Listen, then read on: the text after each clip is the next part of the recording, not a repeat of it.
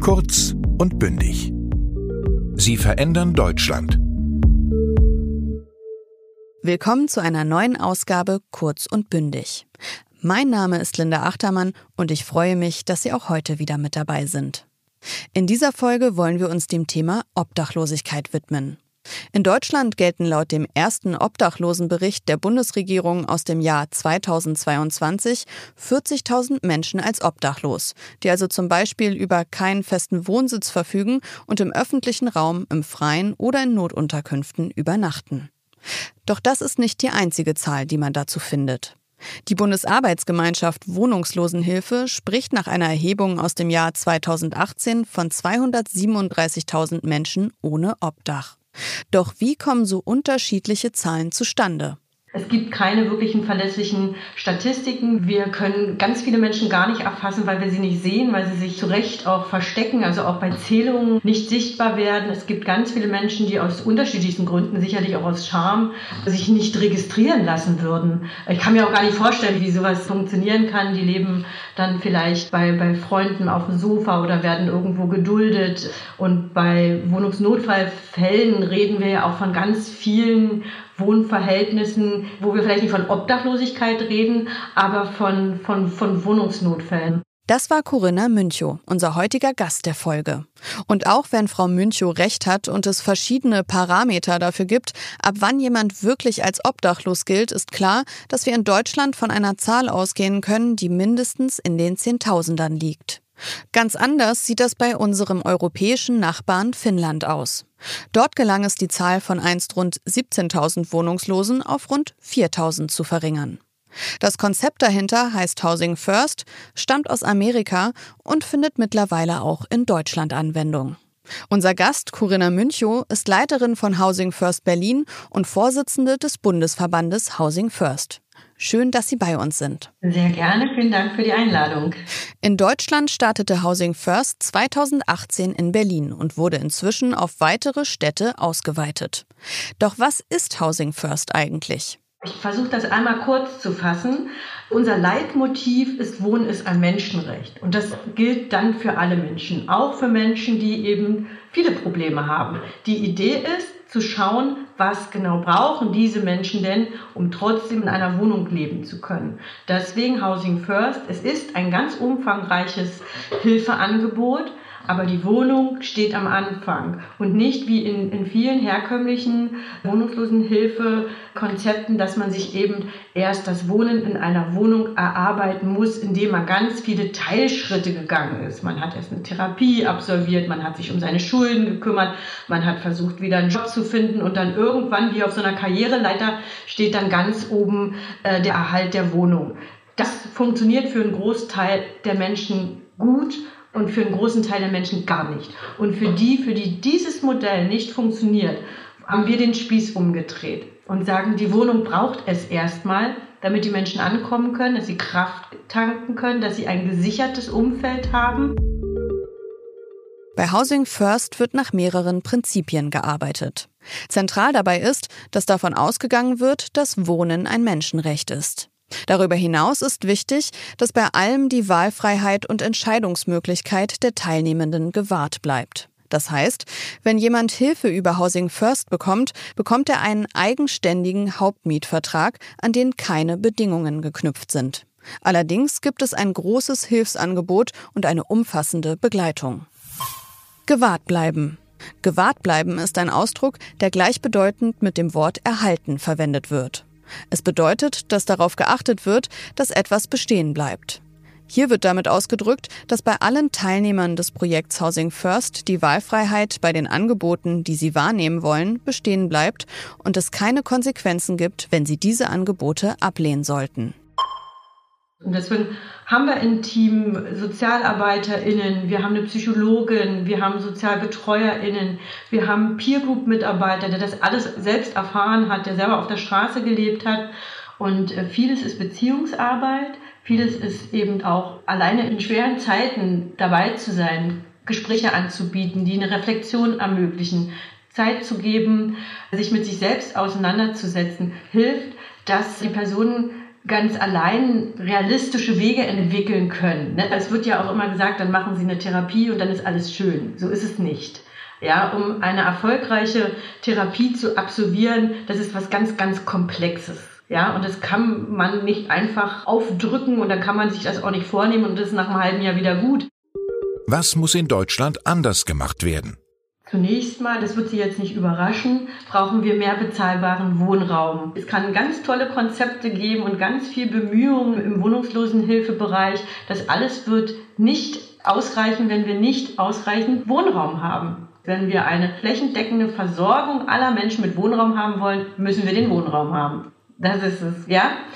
Aber damit alle Menschen diesen Wohnraum auch gut nutzen können und da auch rankommen, den bekommen, dort gut auch leben können, braucht es natürlich auch Unterstützungskonzepte, die das ermöglichen. Und da sehen wir, dass Housing First ein großes Potenzial hat, eben auch Menschen, die jetzt schon viele, viele Jahre ohne Hilfe waren oder wo die Hilfen nicht gegriffen haben, dass man diesen Menschen eine Perspektive geben kann. Und dazu braucht es den politischen Willen, den gibt es noch nicht im ganzen Bundesgebiet. Da ist Berlin relativ weit vorne. Andere Städte fangen jetzt erst an, sich mit der Thematik auseinanderzusetzen. Es gibt keine bundesweite Strategie. Also alles ist so, hm, wenn wir sagen, gerade in den Großstädten haben wir das Problem am meisten. Dann versucht jetzt irgendwie jede Großstadt für sich herauszufinden, wie können wir es machen.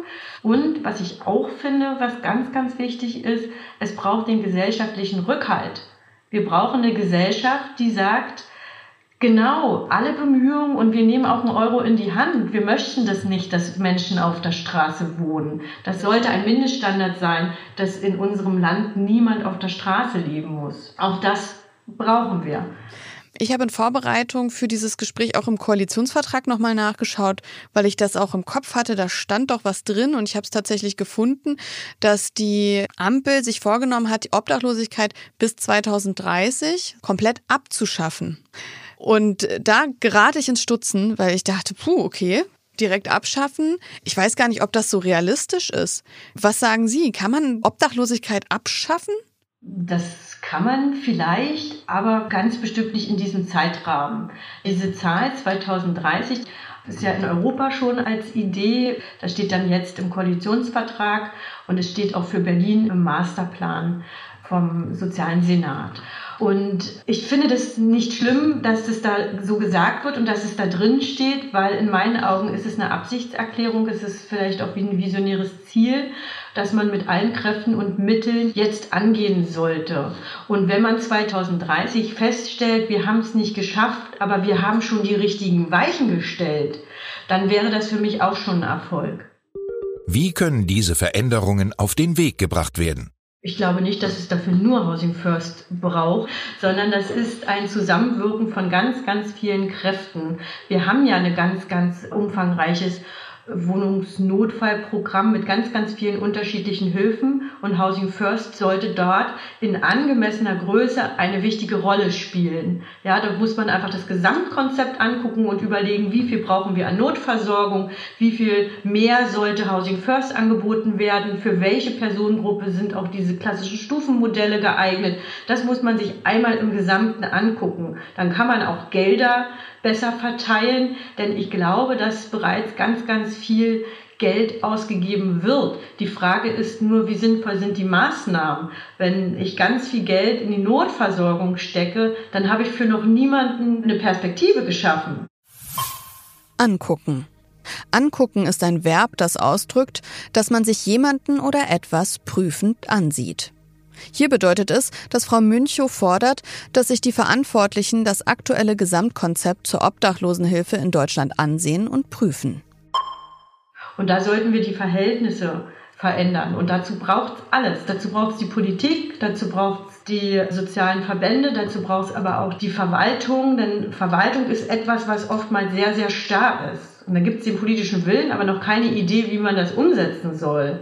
Ja, und das ist gerade etwas, wo wir in Berlin uns sehr versuchen, wie kriegt man dann jetzt dem politischen Willen, Housing First, wirklich auch eine bedeutende Rolle zuzumessen in die schon bestehenden Systeme. Wie kriegen wir das integriert? An was müssen wir jetzt noch schrauben? Wir brauchen andere Finanzierungsmodelle vielleicht. Wir brauchen vielleicht in der Verwaltung andere Abläufe, andere Regelungen.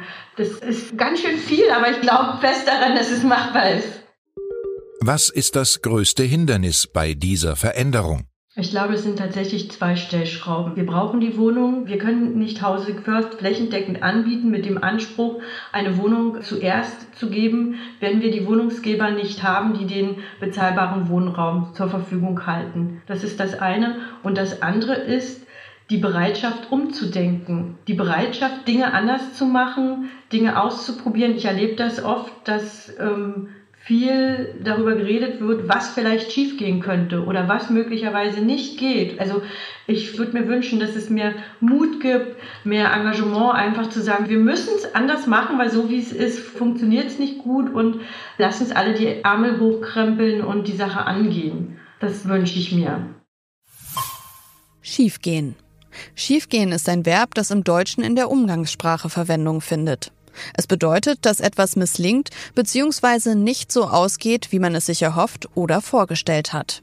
Hier spricht Frau Münchow davon, dass viele beim Projekt Housing First immer erst daran denken, wie es scheitern könnte.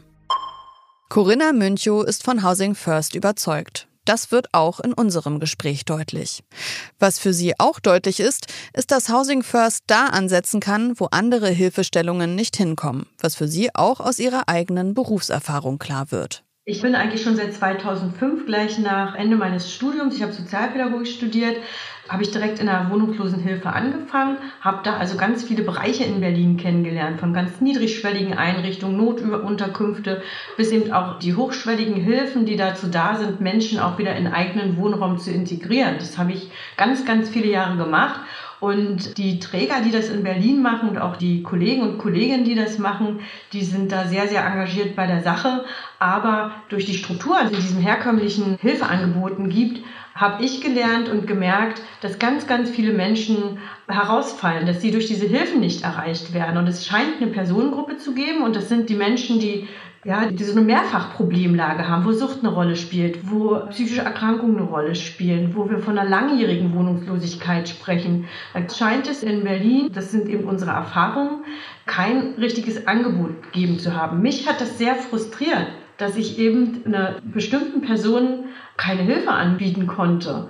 Und von daher war ich ganz neugierig auf das Projekt Housing First, weil das ja eben genau für diese Zielgruppe in Berlin gedacht war. Eine Hilfe zu schaffen, die es Menschen ermöglicht, auch trotz der vielen Probleme, die sie haben, in eigenen Wohnraum eine Perspektive entwickeln zu können. Und das mache ich jetzt seit vier Jahren und ich habe meine Entscheidung nicht bereut.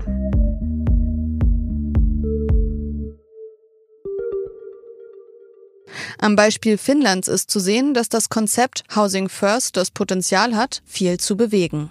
Doch wie Frau Münchow es angedeutet hat, allein das Konzept macht noch keine Lösung. Aber es scheint einen Lösungsweg zu eröffnen für diejenigen, die als hoffnungslos galten. Und dazu passt auch Frau Münchows Lieblingsspruch. Ein deutscher Spruch, der mir da einfällt, ist, was mich oft begleitet, ist, dass man sagt, geht nicht, gibt's nicht. Ich bin Linda Achtermann und jetzt sind Sie gefragt. Schauen Sie sich doch einmal auf der Internetseite des Goethe-Instituts und dem Europanetzwerk Deutsch um. Das Skript, eine Vokabelliste und ein Arbeits- und Lösungsblatt zu dieser Folge gibt es wie immer unter www.goethe.de slash kurz und bündig. Tschüss! Der Podcast Kurz und Bündig ist eine Zusammenarbeit der Apparat Multimedia GmbH und des Europanetzwerk Deutsch. Das Auswärtige Amt und das Goethe-Institut fördern mit dem Programm Europanetzwerk Deutsch seit 1994 die deutsche Sprache als Arbeits- und Verfahrenssprache in den europäischen Institutionen. Moderation Linda Achtermann